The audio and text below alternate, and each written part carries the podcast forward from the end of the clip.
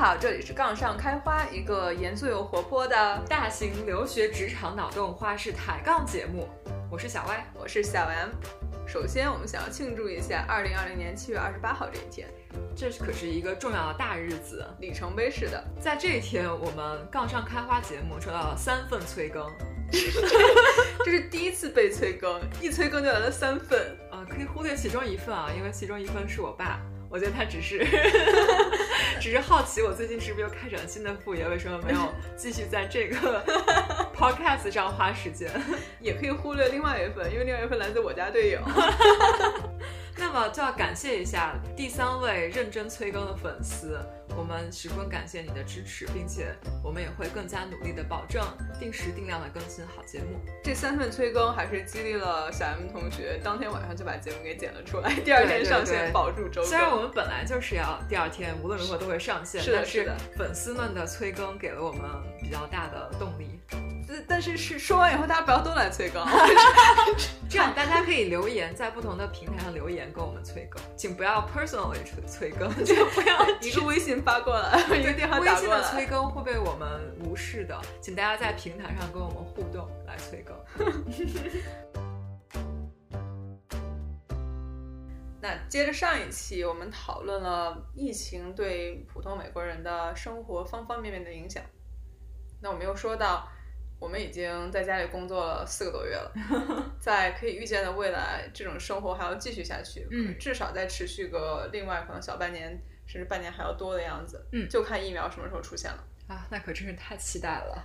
其实影响我们现在最大的其实就是工作，因为每天可能一半的时间都花在工作上吧，就醒着的一半的时间都花在工作上。这只有一半吗？我九我九九六哎，啊，突然这样显得我好像不够积极，但是我也没有摸鱼，你想。醒着的时间一半，哦，差不多是八个小时，那我可能比一半还多一些，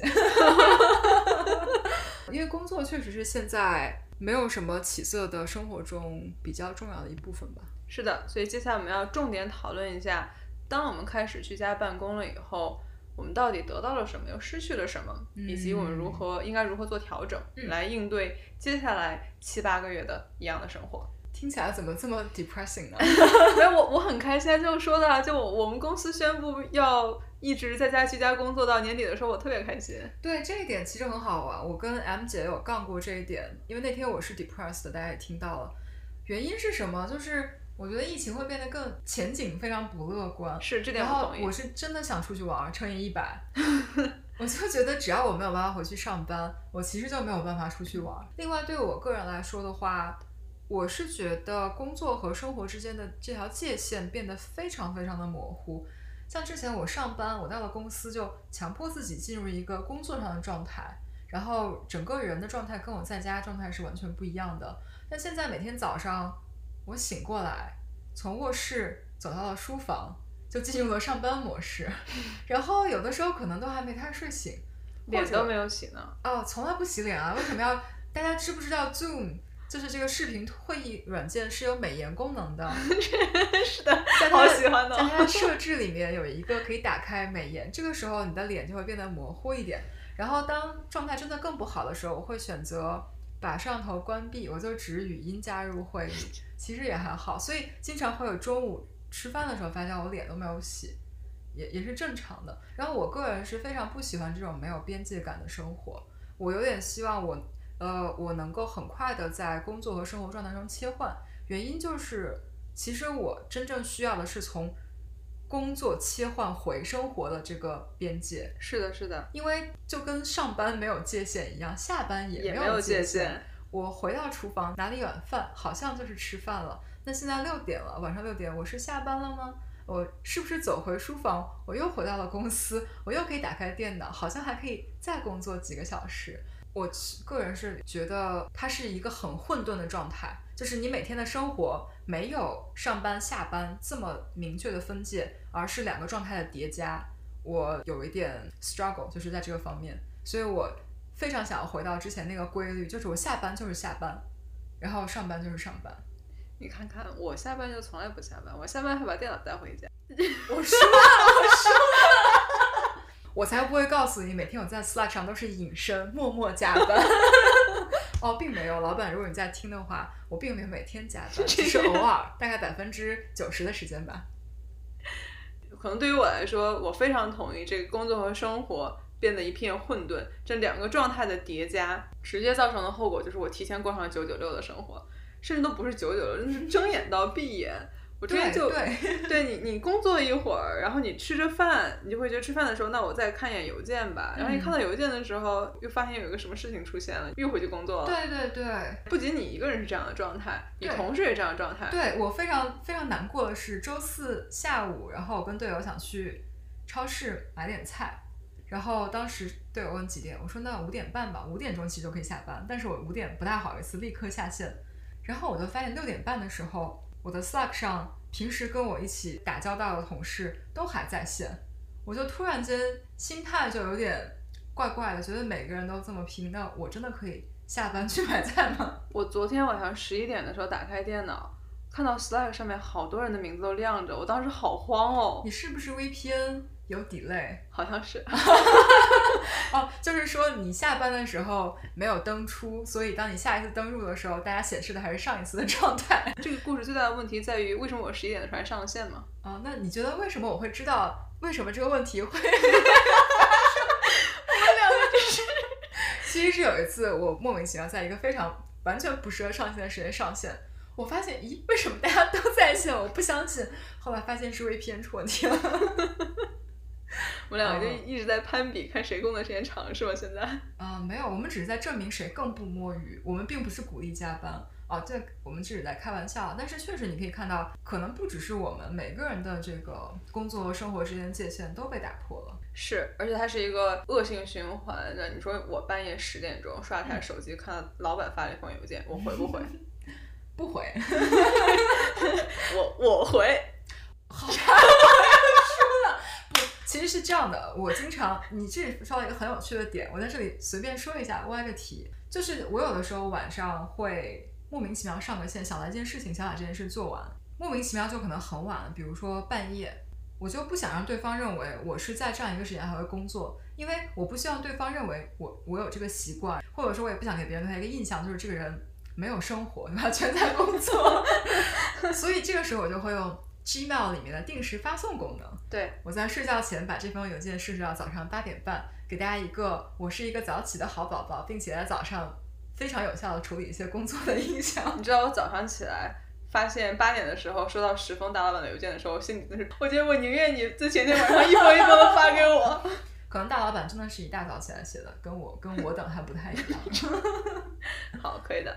呃，那我们在这边给大家一些建议好了。嗯，首先。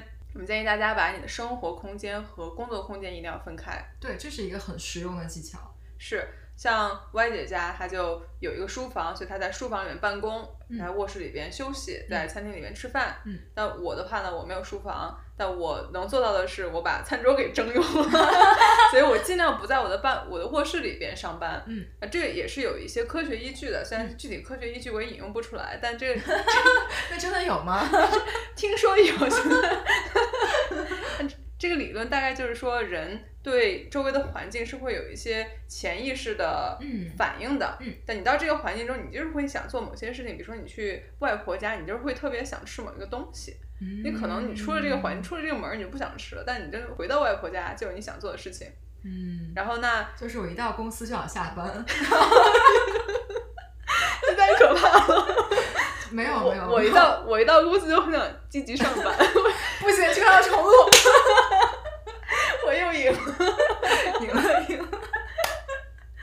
我这这期给剪一个歪歪姐摸鱼摸鱼。这期预告里面写歪姐歪姐居然露出了她摸鱼的 内内核。嗯。千万千万不能养成的是在床上躺着办公的习惯。这个，我想，我想我们应该听众比较少有这个习惯。我有见过，你见？等一下，你见过别人躺在床上办公？那你不是的，感觉人也应该没几个人见过。不是的，是是他平时都会打开摄像头。那有次开会他没有开摄像头，嗯他问他你怎么回事，他说。嗯，我在床上躺着，不太想开摄像头。这个同事也是 real 耿直，是这样。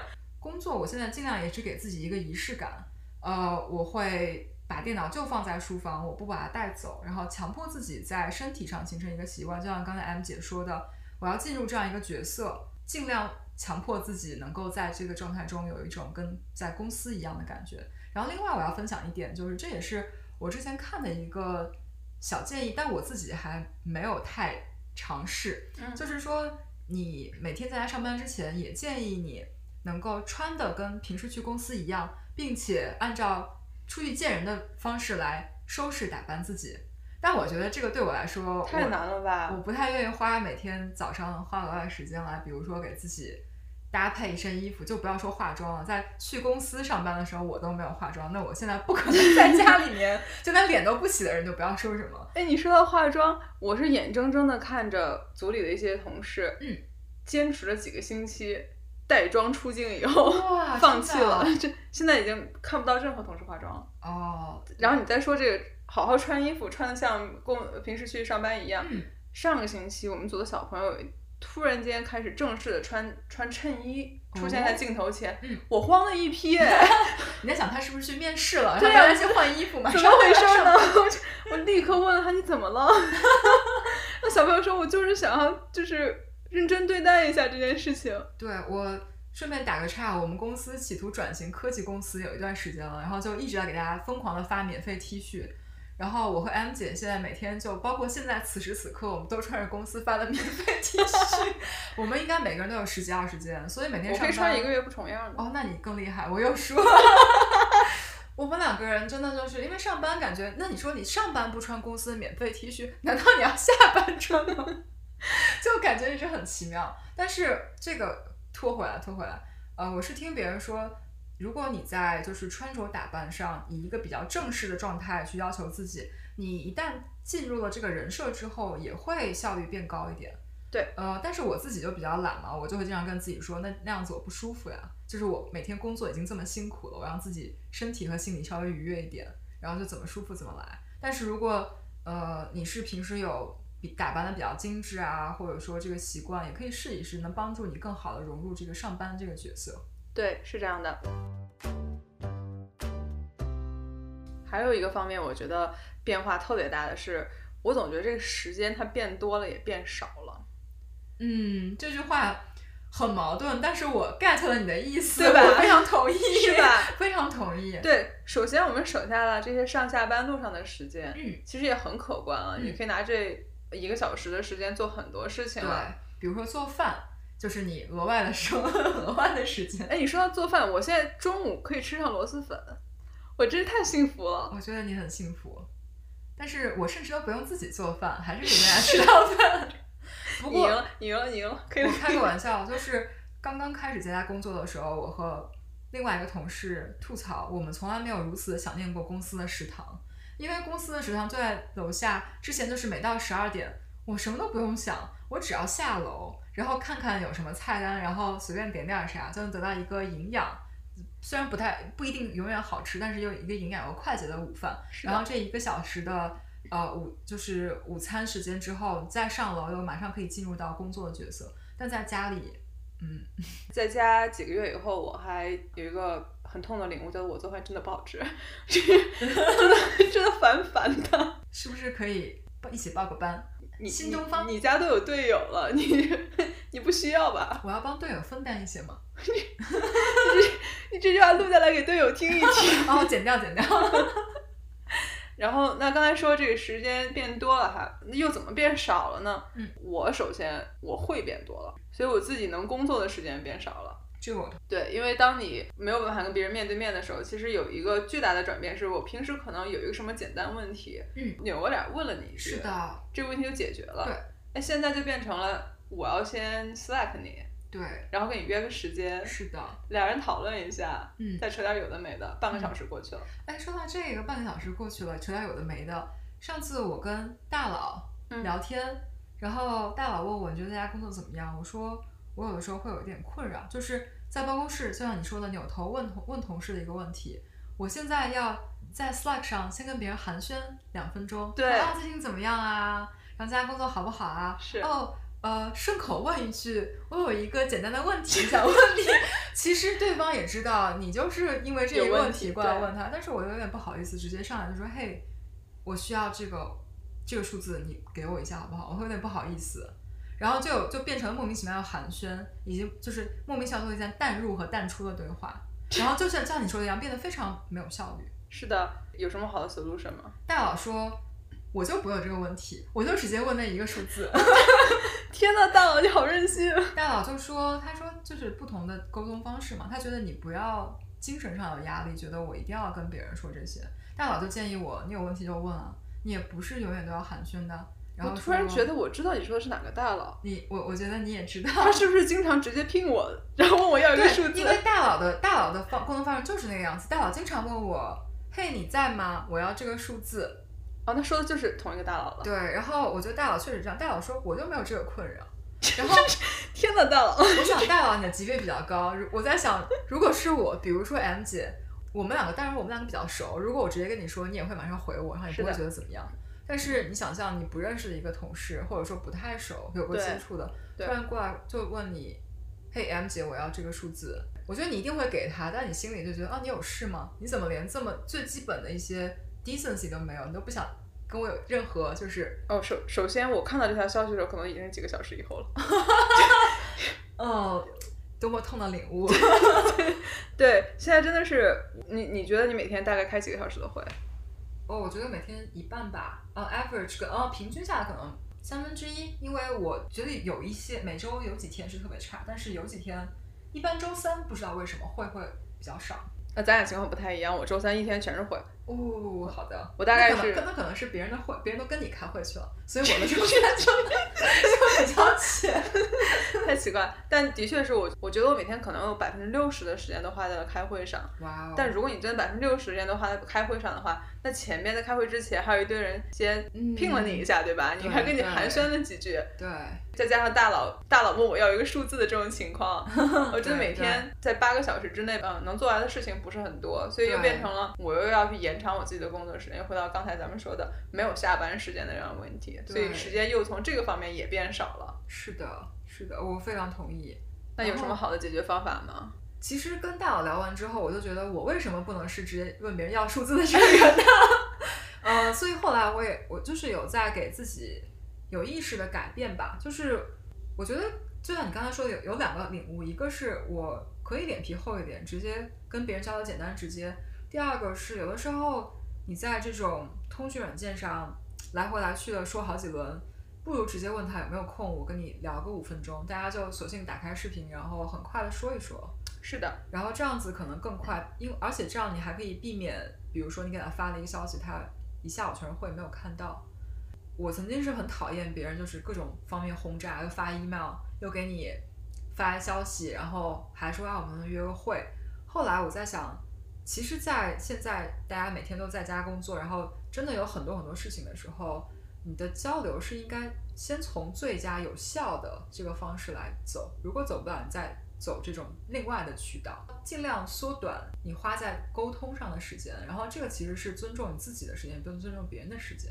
然后后来想一下，可能别人也并不想听我寒暄，对吧？就是我问他，别人可能也不想回答他的这天过得怎么样。快问我 How are you? How are you? Fine, thank you. And you? I'm fine too. 哦，这个真的不会发生在公司的，还不如上来就直接跟我说 QQ，QQ 啊，QQ 就是 quick question，就是我很快问你问题啊。第一次看到别人给我发消息说 QQ 的时候，我就觉得哇塞，QQ 的影响力这么大。我我一开始以为他要发表情包，你知道 QQ 就是两个像眼睛一样，我觉得好好可爱。你要干嘛呢？你要卖萌吗？后来发现我想多了。对，其实我我的个人的感觉就是，因为我是站在反面，然后。自己一直有一点包袱，后来觉得其实你的沟通可以非常直接高效，然后一般人应该不会 feel offended，就不会被此冒犯到，因为大家的时间其实都想花在自己在乎的事情上，绝对是这样的。嗯，还有什么别的好的方法？是不是要强制自己给自己定一个时间？嗯，过了这个时间以后再也不要碰电脑了。呃，我现在尽量给自己设一个这样的标准，然后我也想，就是我现在有在强迫自己的效率变高一点。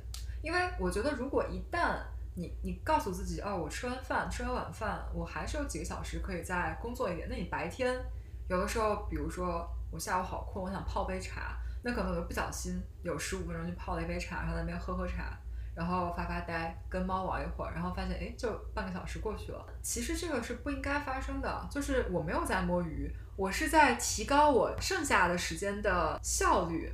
但是呢，他在心理上就会给我造成一种，哦，我其实还有时间。如果我现在效率没有那么高，好像也是可以接受的。但这真的是一个恶性循环，是挺恶性循环。一旦接受了这个设定之后，你就觉得我的工作时间是无限的 （unlimited）。然后，那我的效率如果偶尔不是特别高，我也可以接受。但我个人是非常不喜欢这个感受，所以我现在正在强迫自己，尽量能够在一段时间之后就不碰电脑。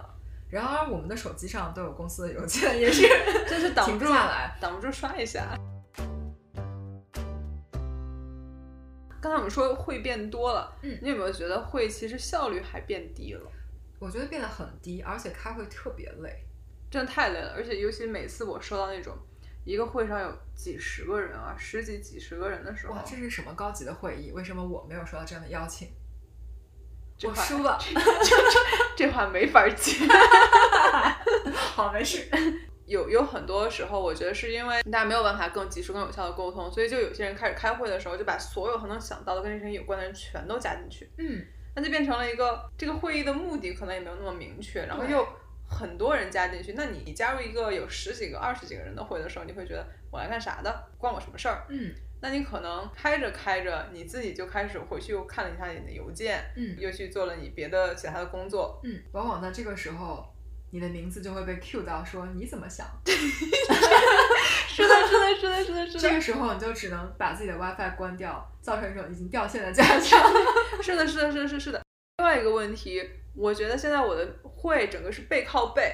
是的啊，特别累。从一个会到下一个会无缝连接，我站都不用站起来，直接转到下一个会了。平时在公司的时候，你好歹还从一个会议室走到另外一个会议室。是的，这一点也是我很切身的体验。而且，因为我们都会有这个从会议室走来走去的时间，你跟对方说我还有下一个会，大家一般会就是早点早一点放，或者说给你留个两分钟喘息的时间。对。现在真的是完全无缝连接，完全无缝连接，而且你走路的过程其实是你可以给你的脑子一个休息空间，一个转换空间，对，而且是强行给你自己切换一个场景，你是有这个角色转换，然后会稍微休息一下。现在是完全不停。我有的时候真的是从一个会刚开完，进入下一个会的时候，前五分钟真有点懵，脑子转不过来。是的，是的。那也有可能是因为年纪大了，这智智商开始走下坡路了吧？不能说自己年纪大，我们两个这么年轻而有朝气。嗯。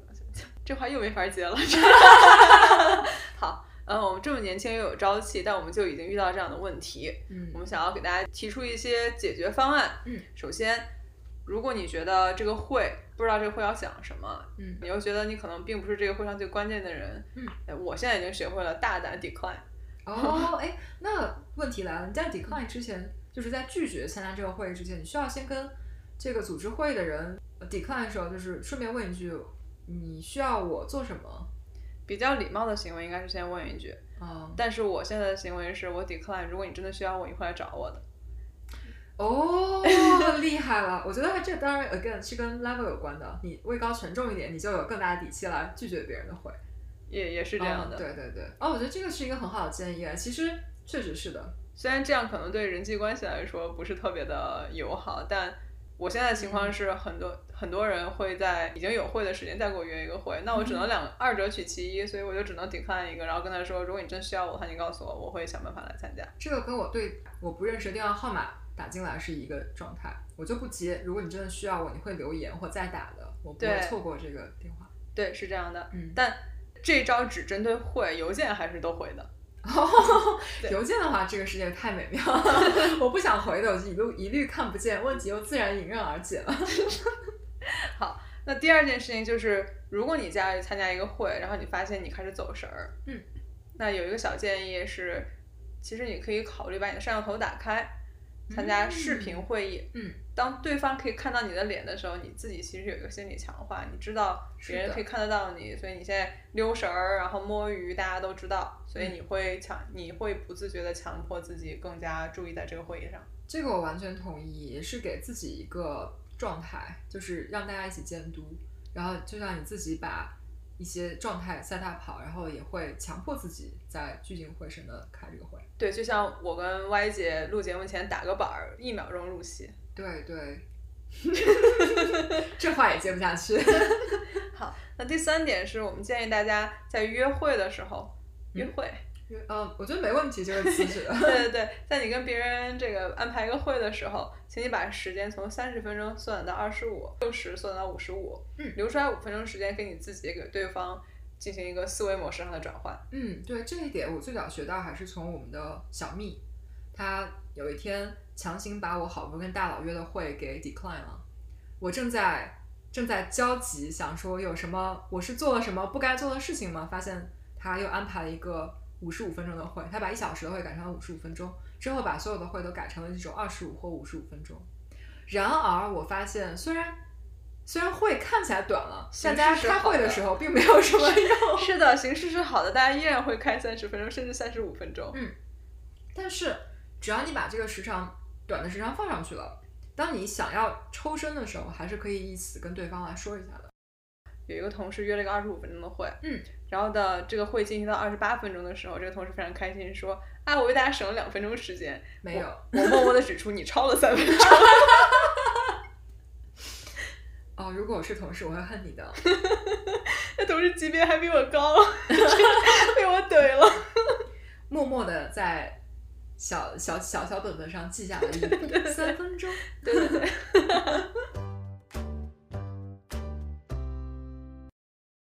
另外还有一个改改变，不知道外界有没有感觉到？嗯，当我们开始见不到大佬本人的时候，嗯，有些大佬就他虽然依然气场全开，嗯，但这个气场已经没在没在你面前那么压迫了。哦，我是有这个感觉的，但是我接触的大佬没有你接触大佬那么多，而且我的大佬都是非常 nice，我还没有遇到特别 harsh 的大佬。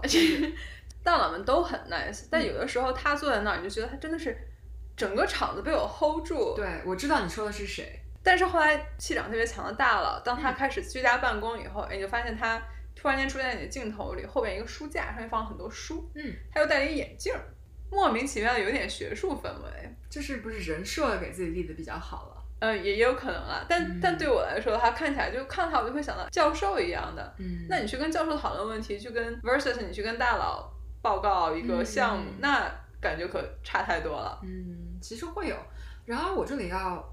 稍微杠一下这个，我同意，就是你看不到大佬，就是面对面压迫感没有那么强。嗯，然后我个人的一个感觉是我非常不喜欢 Zoom 开会，就是我非常不喜欢在 Zoom 上做 presentation，就是汇报，因为 Zoom 在你来 present PPT 的时候，讲的这个人是没有办法看到。别人的反应对，看到观众的反应的。哦，那你知道大佬怎么办吗？嗯，就同一位大佬，嗯，他拿两台电脑，一台 iPad，一台电脑登录这个会，一台看 PPT，一台专门看你的反应。好吧，那还是我输了，贫穷限制了我的想象力，甚至都没有想到要拿出另外一台来。哦，那现在，那我觉得又学到了，因为我之前做做汇报就觉得最佳。就是最不喜欢的一件事，就是我没有办法知道我的观众给我的反馈。对，因为你如果在面对面开会，如果讲的稍微偏点题，或者讲的有点怪怪的，别人会给你很快的有反馈，能拉回来，我能看到大家的表情反应。然后在 Zoom 上就看不到的时候，心里面就是偶尔会有点虚。哦，这个时候我就会拿出第一个锦囊，告诉自己要自信。但是我还是希望有实时的反馈。对，所以其实是不是又回到了刚才这个？你开会的时候尽量把摄像头给打开。对，对，别人能看到你，你也是对别人的一种尊重。是的，是的，也会让你的沟通更加有效率。嗯，虽然这些大佬看起来没有那么吓人了，但整体来说，你跟别的同事去 networking 的机会变少了。嗯，因为我我现在跟别人还是沟通的，但我们的沟通只限于开会。对，平时在办公室的时候，在走廊上碰到你，咱俩可以随便聊几句。是的。这个方面，我们突然间 networking 的机会就没有了。我非常同意，因为感觉你专门找别人，然后去就说几句没有营养的话，好像怪怪的。是。以及有一天，一个同事突然跟我就是约了一个会，然后跟我说我们随便聊聊。我当时第一反应是，有什么我不知道的事情要发生吗？我错过什么什么信息了吗？后来发现真的就是随便聊聊，就发现在。像你说的这种，虽然非常随意的寒暄，就变得很困难。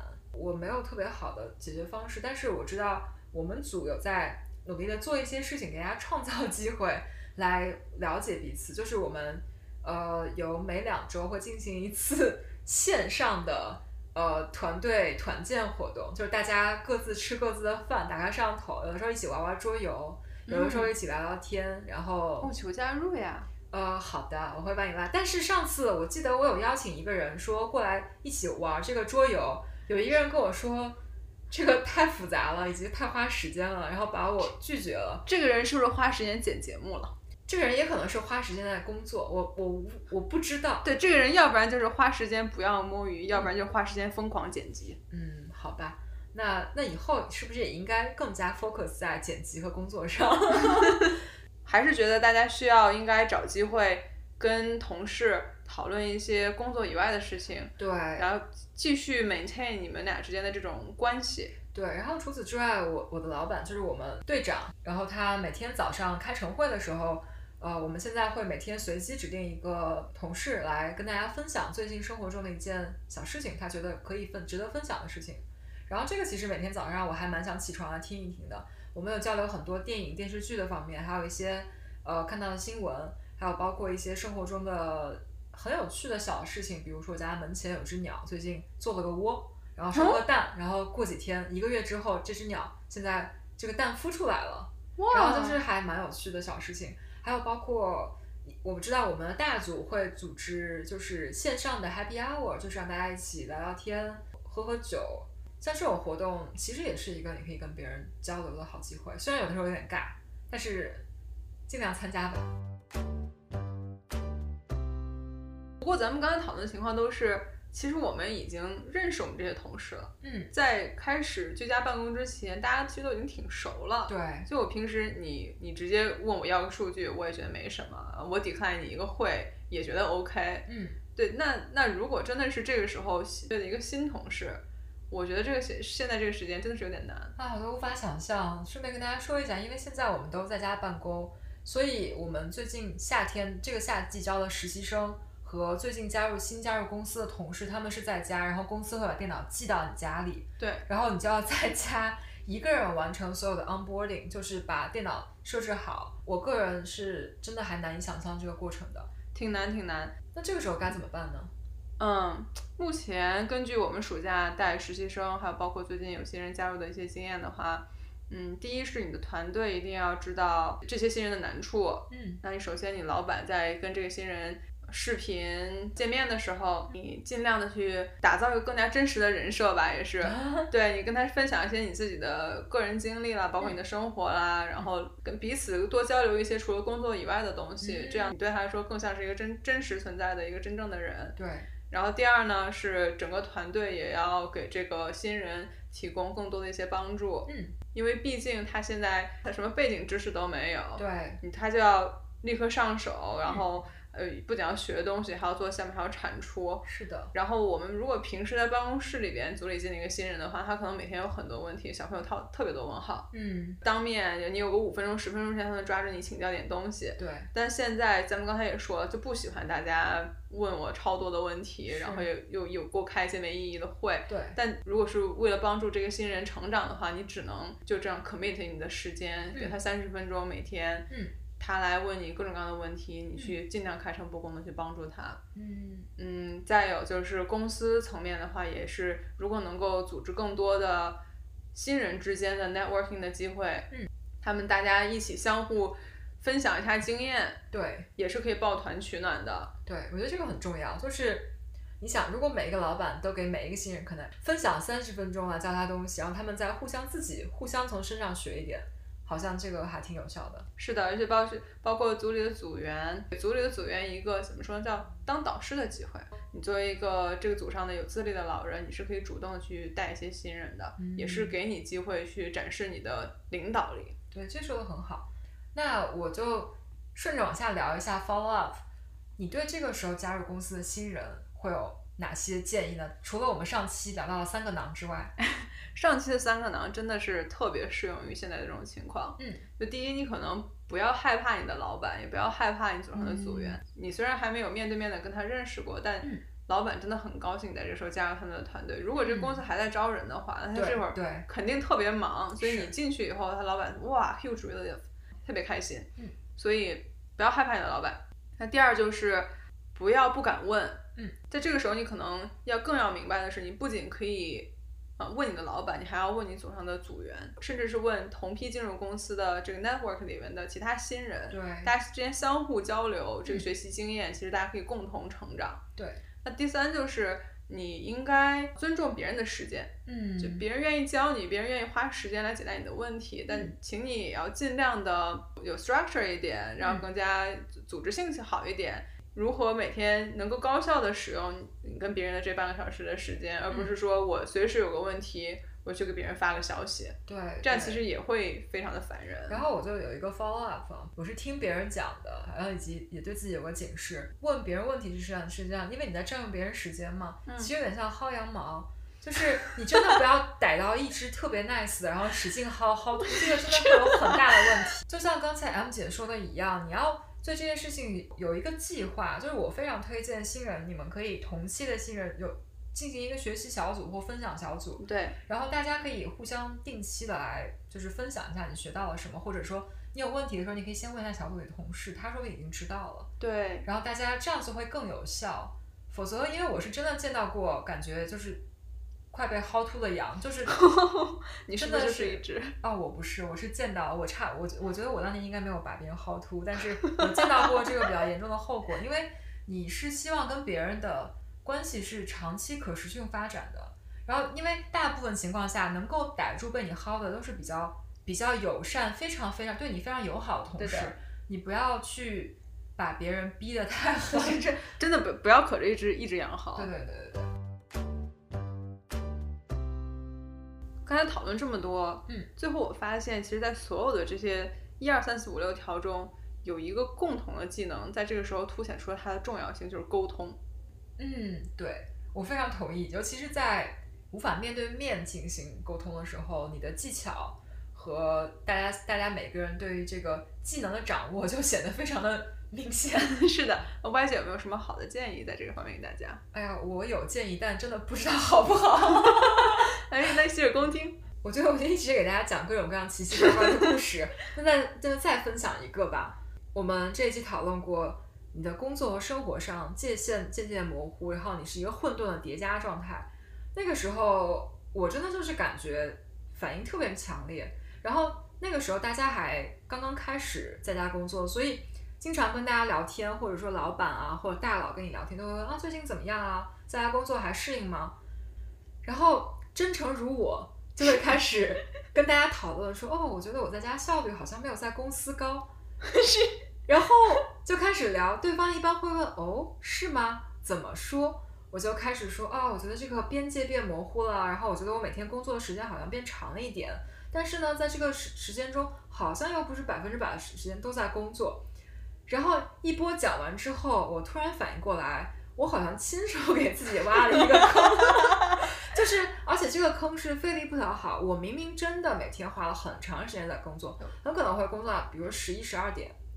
然而刚才的一番话让我这些工作都没有用了，因为你给别人的印象就是，哦，这个人工作时间很长，但是又没有效率。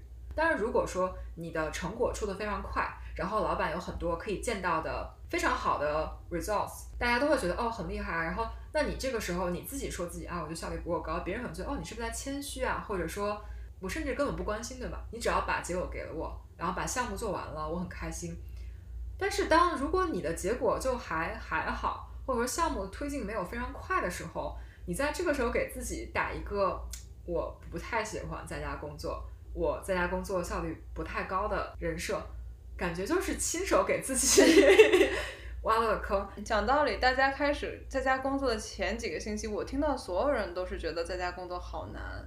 我是这样认为的，直到有一天我去问一个美国同事要一个数字，但是因为我很我很 nice，我还跟他说就是寒暄说啊最近怎么样啊？你在家工作还好吗？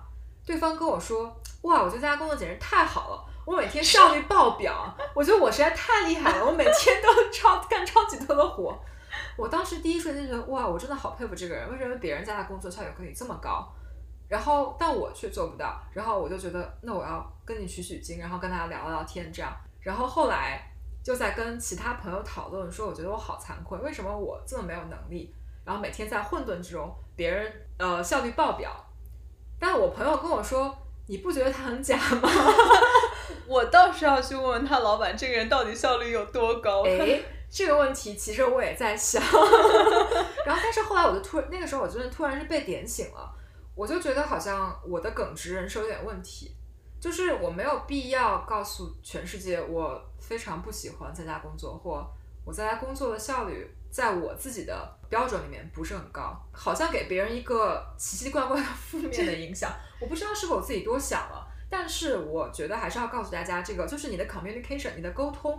就假设说你现在不认识我，你也不认识我那个同事，然后你就简单的聊，你把自己放在大佬的位置，你跟一个小朋友聊，小朋友说啊，我觉得不行。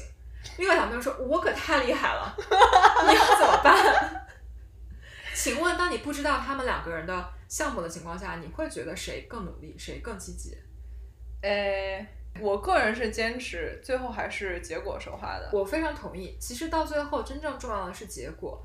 呃，但是还是跟我之前说的一样，就是希望这些沟通不会给你带来一些不正面的影响。我是不是可以理解为，现在大家不再是面对面交流了以后，嗯，我们沟通有时候可能脑子就没有那根弦儿绷得没那么紧了。对对对。但你现在其实更要注意，你说的每一句话，跟你面对面交流的时候其实是一样的效率。对，因为想想想一下。因为现在大家都是自己在家工作，没有人知道你在公司待了多久，没有人知道你干了多少活。如果你最后没有出结果，那么我是不是甚至可以猜想，你是不是在家每天也没有做什么 摸鱼？对，虽然这件事情不会出现在我跟 M 姐的生活中，但是我就觉得我好像太过耿直了。嗯，这耿直人设的事情，我们可以。这也是未来的一个话题。是我们现在题目库里面二十多个话题了，就是做不过来。还有一件事儿，之前是你跟我说过的，嗯，好像说现在周一早上起床没那么难了，是吧？哦，可不是。我觉得我就是一个情绪上非常脆弱的人，我觉得大家应该也听出来了，就是说要在家工作，整个人就不好了。然后看看什么。疫情的文章，整个人就心情又不是很好。我之前每周的周五都跟过大年一样，可开心了。周五晚上是我每周最幸福的时刻，想到还有两整天的周末。然后从周日下午开始，整个人就很丧，想到明天早上又要起床。然后周一早上真的是太痛苦了，就进入角色有点难。然后现在就像你说的一样。因为我好像每天都是这样一个状态，我周末也不会出去玩，然后我周末也不会出去旅游，然后我周一到周五也没有说要开车去公司上班，所以现在每天好像都一样。所以周一没那么丧，是因为周末没那么嗨了。是的，其实就变成了周末这个非常有趣的元素，它消失了，就变得非常平平无奇。当然，我们录 podcast 可能是整周的最高的高潮。哦，那可真的是。然后那就变成了周一。没那么痛苦的同时，周五也没那么激动了。我周五还是挺激动的哦，因为周五有各种各样的综艺节目的更新。哦，那就从周四开始都更了，姐姐。对，姐姐街舞少年乐队。嗯，是的，这也是生活中比较有趣的一部分。现在，你说这是不是也是 work from home 以后给我们提供了一个便利？因为毕竟时间多了以后，我们真的是综艺和剧全都追追了一一遍儿。哦，你这全都追了一遍吗？为什么我在工作之余并没有这么多的时间来追剧？我觉得我工作可能比你认真一点。太争强好胜了。虽然你说你十一点上线，但谁知道你不是在看剧的同时上，偶尔只是上一下线。这该死的攀比心！像我这么认真的人就没有这么多时间刷这刷这些东西。哎，明明我看的东西是你看的子集。是贞子集吗？还是？呃，真的太逗了。不过有一件事情我真的特别开心，嗯，省钱。哎，这个话题我还挺想聊。你真的有省到钱吗？我肯定是省了的。我我从今年年初到现在一件衣服都没有买过。我也没有买过，我也没有买。你瞎说！你刚给我穿了，你刚我那件衣服十五块钱，你要怎样？哦，给大家给大家一点 context，就是买了一条小裙子，原价五十刀，打完折十五刀。然后网上写的是它的质量很差，但虽然很好看，质量差到像一条桌布，但我还是买了。刚才给 M 姐看了一下，嗯，我也没怎么买衣服，然后真的没买什么东西。但是我必须要说，我因为我有在，就是每个月有在做 budget，有在记账，嗯，我发现我买菜和买零食、吃饭的钱真的 是哦暴涨，暴涨。同意同意同意，这个暴涨。所以我觉得就是那那仔细算下来，不一定真的省到了钱，只不过是把之前花在其他方面的都拿来吃了。然后我就后来开始看一下，而且我们买零食买的更多了，因为每天就没什么事情嘛，就是变着法的想着看什么，然后吃什么，吃就变着花样买一些奇怪的食材，买一些新的零食。嗯，可是你在别的方面绝对省钱了。你看不买衣服，嗯，嗯，护肤品用的也少。你说你早上都不洗脸，啊，也不要再 Q 一遍了。我也不洗，哎，我现在护肤品只用的是以前的一半。好的，我觉得确实是这样，就没什么需求。我在日本还买了一些什么啊，最流行的眼线笔，最流行的防晒霜，什么都没有用。防晒霜 并没有用到。但这可能也是因为我们这城市比较的无聊。你要真是西海岸的城市，大家还是有很多机会哦，我完全。同意。我们小伙伴在西雅图，感觉每周末，这周末去 hiking，下周末去爬山，我爬不完的七月份还在滑雪，真的是各种羡慕。真的是特别羡慕。如果大家有兴趣的话，我给大家推荐一下这个小姐姐开的呃哔哩哔哩账户和 YouTube 账户小，姐姐人美心善，人美心善，玩的也很开心。是的。还有一个方面，我觉得我们的水电费变贵了。哦，那肯定。哎，这一点之前我有跟我的直接的老板吐槽，就开玩笑，我并不觉得有什么实际的解决，但是我说公司难道不该给我们一些电费补贴吗？就 我们现在每天在家电脑、空调的费用。公司真的不应该补贴一下吗？不觉得大佬能听到我们在这里的呼吁，但是我是很希望能够报销一下电费，尤其是德州现在这么贵，然后太这么热，然后电费好贵哦。是的，是的，是的，吃的东西上花钱花多了以外，还有一个副作用，真的是胖。我不想接话，但是 不得不同意。我真的我坐在餐桌上办公，一个直接的坏处就是我一天能开二十次冰箱门儿，我就觉得你的办公场所选的不太对，你坐在餐餐桌上办公，感觉这个重点不太对。你要不要换个地方我我来你家不？啊？可以啊。然后你想坐在餐桌上，你的最直接的反应就是我想吃点啥。哎，你说到这一点，嗯，有个美国同事说，他也是在餐桌上办公，但他办公的时候坐桌子这一边，吃饭的时候去坐桌桌子那一边。我听下来只感受到了寂寞，又回到了这个没有室友一个人生活有不多寂知道为什么寞。有点心酸，但是我要给他这个做的努力鼓鼓掌。好的，好的，好的。嗯嗯，那我其实又说到我每天开二十四冰箱的问题，这其实还是一个自制力的问题。啊，我也同意。我后面就变成了我会强迫自己，同时在认真工作的时候就不要吃东西，我也是尽量要控制。然后我们其实有在互相监督啊，我们有在监监督每天吃东西不要太过分，以及监督每天定时运动一段时间。然后我其实还在跟我父母呃汇报，就是 我现在每天尽量规律的运动三十分钟。然后之前有在企图练马甲线，然后练出来了之后就立刻回到了平时的暴饮暴食，现在又找不到在哪里了。呃，说到运动的话，嗯，其实大家千万不要忽略在家对自己的这个体育锻炼。嗯，你的整体运动量绝对绝对变少了。你是平时足不出户，你也不上楼不下楼，连连路都不怎么微信运动都微是最后一名。是的，我和 Y 姐其实有跟几个朋友一起搞了一个炫富小组，富是腹肌的富，然后本群有人有的炫吗？我在想，应应该应该是有的，应该是有哦的因为我们群里毕竟有些人他的目标是增重，我我想把他踢出本群，但是 但是这也算是我们的目标。对对对 对。然后这个群呢，其实哎，目前为止还挺成功的。我们其实，在疫情开始之前就有了这个群，好像、嗯这个群一开始只有三个人，现在已经有六、嗯六个人了，百分之一百的增长。对，百分之一百的增长。而它最成功的一点是我们到目前为止每天都保持全群打卡记录。我们比较我们比较 cheap，我们的 penalty 是如果你今天不不，我们的成功的秘诀，我们成功的秘诀，在我成立这个群的时候，我曾经以为吸引大家的是我的人格魅力，也是吧，强行接一个。对，可是后来发现大家都是冲钱来的。啊、因为我们有一个规定，就是如果你今天没有完成运动量或者是饮食上的目标，你就要往群里面交五块钱的罚金。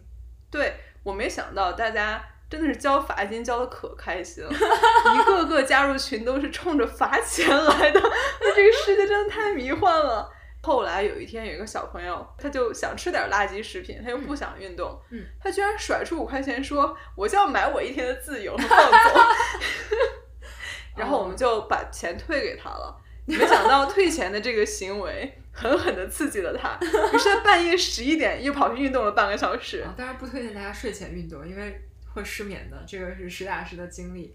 但是我们这里只是开个玩笑，我觉得规律性的运动还是挺帮助、挺有帮助的。因为我自己不是一个很爱运动的人，但是我发现在家之后，你需要这样一个仪式感，也算是我的一个仪式感，就是我运动了之后，我就真的觉得我这一天基本上大的任务都完成了，是，然后就可以给这一天一个画上一个完美的句号，就该干嘛干嘛去了。对，大家也可以成立自己的炫富小组，可以考虑引入这个罚款机制。目前看来，在我们群特别有效，啊、尤其是有些大佬特别想要感受一下我交五块钱买一下放纵的感觉。嗯，觉得还挺有用的。刚才洋洋洒洒真的讨论了好多居家办公以后的改变，然后利与弊，喜欢的不喜欢的，然后还有一些解决方案。嗯，我觉得听下来，其实 Y 姐一直在说居家工作的主要的负面情绪，其实来自于它其实象征着整个疫情并没有在好转。对，并且我们并不能出门，而且包括我们刚才最大的不开心之处，可能在于我虽然周一没有那么丧，但是我周末真的也不好玩了。嗯那假设说周末可以出去玩了，嗯也有好玩的地方了，嗯。你可以选择在家里上班，还是回办公室上哦，班。那我应该还是会选择在家里上班的。对，我觉得其实其实一个很好的点就是，我现在不喜欢疫情下的在家工作，其实大部分可能是因为我不喜欢疫情。是的，在家工作其实还有很多灵活性啊。是的，是的。然后如果真的是周末可以出去玩的话，那我肯定很开心的。哎，我就一条，早上让我睡到八点半起床，太开心了。我像赢了甚至不敢接话，因为我现在每天 哦，原来如此。说九点钟看你还没有上线，其实现在每天起床不都是看你的晨会是在几点吗？哦，那倒是。对我之前我是从九点钟开始有机会的人。对，好那就这一章的话，给大家总结一下我们刚才给出的所有的小建议吧。嗯。第一是，请你努力的区分开你的工作和生活的空间，尤其是吃饭、睡觉和工作的空间。嗯有意识的引导你的身体在某个环境中做出相应的事情。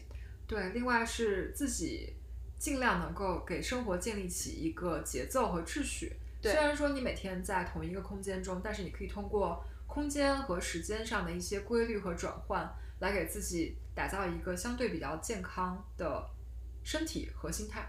哎，有有点像是给自己安排一个课程表，对对对，到了点儿就要干，就该就该就该做这件事情了。嗯嗯。接下来一条是我们的会议变多了，我们的会议的效率感觉也没有以前高了。嗯。那我们给出的建议是，首先你要增强自己的判断力，你判断一下哪些会是你非去不可，还有哪些会是你觉得发个消息就能把这个事情解决了，或者说我对这个事情这个项目跟我没太大关系，嗯我愿意我能把我这三十分钟要回来吗。嗯。然后第二是开会的时候，请你尽量打开摄像头，这样帮助你更加聚精会神在这个会议上，也帮助对方能够很好的看到你的反馈，对，两个人的沟通都可以更有效。嗯，除此之外，还建议大家，呃，设定会议时间的时候，考虑把它设置到半个小时、一小时减五分钟，嗯，这样给彼此五分钟的大脑的一个放空时间，可以更有效的转换思维。嗯，如果你是一个新人，刚刚加入一个新的团队，或者你的团队刚刚欢迎了一个新人的加入，那我们给出了一些建议。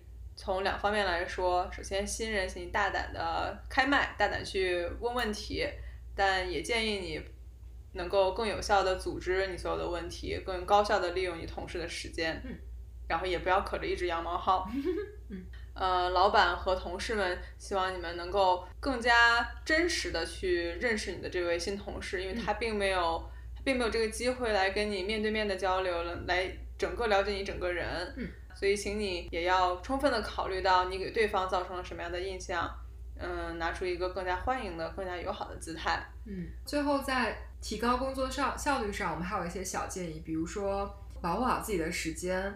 虽然在家也不要经常吃零食，能够尽量把自己的工作时间充分而高效利用起来。最后，就算你跟别人不是面对面的交流，其实你也一定要充分考虑到你说出来每句话给对方带来的印象和它的后果。嗯，不要轻易说一些会带来意想不到的影响的话。好，在这边还是要建议大家，就算我们没有办法出门了，请你千万不要忽视你的身体健康和你的活力，还有你的心理健康。嗯，一定要培养定期运动的习惯。多跟同事和朋友和家人交流，嗯，尤其是跟同事可以交流一些工作以外的事情、项目以外的事情，嗯，继续拉近你们的距离，维系你们之间的友好关系。对，家人朋友的话也是可以经常多打电话。整体来说，我们觉得能在家里工作还是一个公司非常有社会责任感的表现。对我们真的是非常幸运，才能在疫情下面还相对工作没有受到太大影响。是的。所以也希望所有能有这个机会在家工作的同事珍惜这个机会，嗯，尽好你自己的社会责任。